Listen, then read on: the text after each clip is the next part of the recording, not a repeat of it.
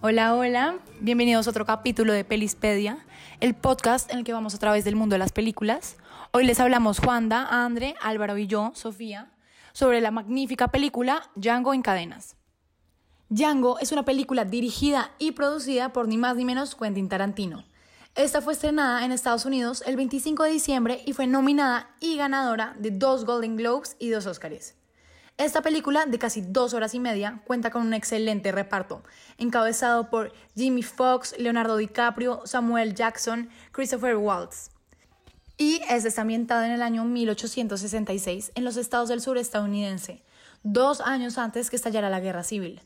Trata más que todo el tema de la esclavitud, las injusticias sociales y claramente la violencia irónica característica de Tarantino. Juanda, cuéntanos un poco más la historia que desarrolla la película. Claro que sí, Sofía. Bueno, eh, voy a hacer una breve sinopsis de la película, de, lo- de- de los hechos que pasan.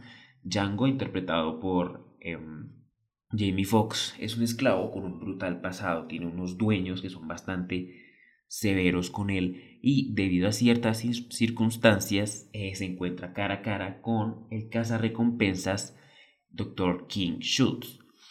Eh, este cazarrecompensas eh, lo compra, se lo compra a los dueños, por así decirlo, eh, y lo deja, le da una promesa a Django, que es dejarlo en libertad después de que éste los ayude a, a, capturar a una banda de hermanos que son los Brittle, vivos o muertos, porque tenían una recompensa bastante alta. Eh, pasa la película y logran hacer esta misión. Entonces, después de esa exitosa, exitosa misión, Schultz deja en libertad a Django, pero ambos optan por no separarse, sino que seguir el mismo camino. Entonces, con la ayuda de Django, Schultz emprende búsqueda y captura de los delincuentes más buscados del sur. Según va puliendo su capacidad como cazador, Django se centra en su única meta, hallar y rescatar a Brumhilda, su esposa que fue arrebatada por el tráfico de esclavos muchos años atrás. Eh, la búsqueda de Django y Schultz los guiará en última instancia a Calvin Candy, interpretado por Leonardo DiCaprio, y que es el propietario de Candyland, donde los esclavos son preparados para luchar unos contra otros por diversión.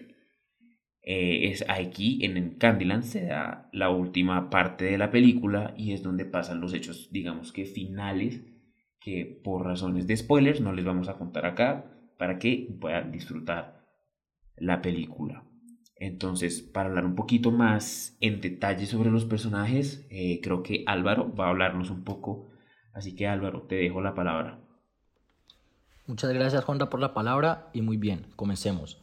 Partamos porque la película no está basada en la vida real, sin embargo el esclavismo se evidencia todo el tiempo en la película, hecho muy real en la historia de la humanidad. Se evidencia maltrato, violencia, injusticias, pero de seguro esta película te deja un gran final que en mi opinión todos los jóvenes deberían darse la oportunidad de ver. Les aseguro que van a disfrutar muchísimo esta película. Sin hacer referencia en el esclavismo, ya que se hará referencia más adelante, y sin más preámbulos, voy a hablarles un poco acerca de los personajes que protagonizan este gran espectáculo. Empecemos por Django, el protagonista de esta película. Fue un antiguo esclavo liberado y luchó a lo largo de la película por un gran objetivo que no podía esperar. El actor que representa esta película es el reconocido Jamie Foxx. King Schultz, cazarrecompensas de origen alemán, quien compra a Django con el propósito de que lo ayudara a reconocer a dos hermanos criminales y termina acompañando a Django en su gran aventura. Brumilda Bundschaft, esposa de Django, esta sabía hablar alemán y eso la ponía en muy ventaja con el resto de las esclavas. Esta tiene gran importancia en la película que ustedes la verán solo si se la miran. Calvin Candy, protagonizado por el famoso Leonardo DiCaprio, un hombre muy poderoso y millonario, fanático y adicto a las peleas de esclavos, el cual poseía algo muy importante en su poder, y lo veremos a lo largo de la película.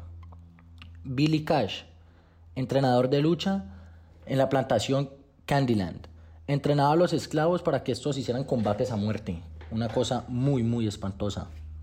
Steven, esclavo de toda la vida de la familia Candy. Fue esclavo del abuelo, del padre y, y hoy por hoy era el esclavo de Calvin Candy. Tenía una relación muy cercana con Calvin y este se da cuenta de algo muy importante en la película y desata una gran trama. Como ya mencionó mi compañera, la película es casi de dos horas y media de duración, por lo cual es obvio decir que hay muchísimos más personajes de los cuales mencioné. Pero los personajes recién mencionados son los más importantes y los de más impacto en la película. Recomiendo a todos los jóvenes que se la vean, anímense, es una muy buena película, trae hechos de la vida real, pero al ser una película que no es de vida real, nos trae grandes enseñanzas. Ya dicho esto, quiero dejarlos con mi compañera Andrea. Dale Andrea, continúa. Muchísimas gracias Álvaro por contarnos un poco sobre el increíble elenco de esta película. Yo también quisiera contarles un poco sobre el tema central de este guion cinematográfico que a lo largo de los años ha causado tanta controversia y ha sido la esclavitud. Eh, así como fun fact, les cuento una vez Tarantino en una entrevista dijo que su intención nunca fue abrir un debate sobre la esclavitud. Sin embargo, hoy se siente muy satisfecho de haberlo logrado y además de ser uno de los pocos directores que se ha atrevido a hablar y enfrentar de lo que se vivió en ese tiempo. Investigando un poco, encontré que por un lado, muchos críticos dicen que la película sí presenta de manera acertada cómo era la esclavitud de los negros en Estados Unidos en el siglo XIX, porque pone al desnudo la realidad, incluye las humillaciones y la brutalidad que vivían estos africanos esclavizados, así como también muestra, por ejemplo, la manera tan salvaje eh, de mantener este sistema en pie. Y esto se puede evidenciar a lo largo de la película, pero sobre todo desde la primera escena, y aquí hago un poquito de spoiler, eh, cuando se ve que trasladan a Django desde una plantación para venderlo a otro amo. Vemos cómo utilizan los grilletes en los pies, en las manos, cómo está encadenado con otros esclavos. Eh, vemos en otra escena el pueblo y todos los hombres blancos se sorprenden y se escandalizan al ver un hombre negro montando a caballo. Eh, hay muchos ejemplos también, como cuando Django tiene un flashback de cuando quería escapar y estaba con su esposa. Aquí vemos la violencia y la brutalidad con la que castigaban a los esclavos y, mm, y entendemos también esas marcas que se ven pues en los cuerpos eh, por la laceración que les ocasionaban. Eh, aquí hay algo muy interesante que me gustaría comentarlo y mm, vemos cómo está presente de manera muy jocosa los comienzos del Ku Klan en esta escena con los hombres de Big Daddy, este terrateniente un poco chistoso, usando bolsas blancas en la cabeza para atacar a Django y al doctor. Pero también por otro lado, hay varios críticos y autores que rechazan y atacan esta película, porque dicen que perjudica a los negros y sus luchas para oponer resistencia y acabar con la esclavitud, pues en su momento. Se cuestionó mucho a Tarantino, al ser un hombre blanco, el por qué crear una película sobre esclavitud.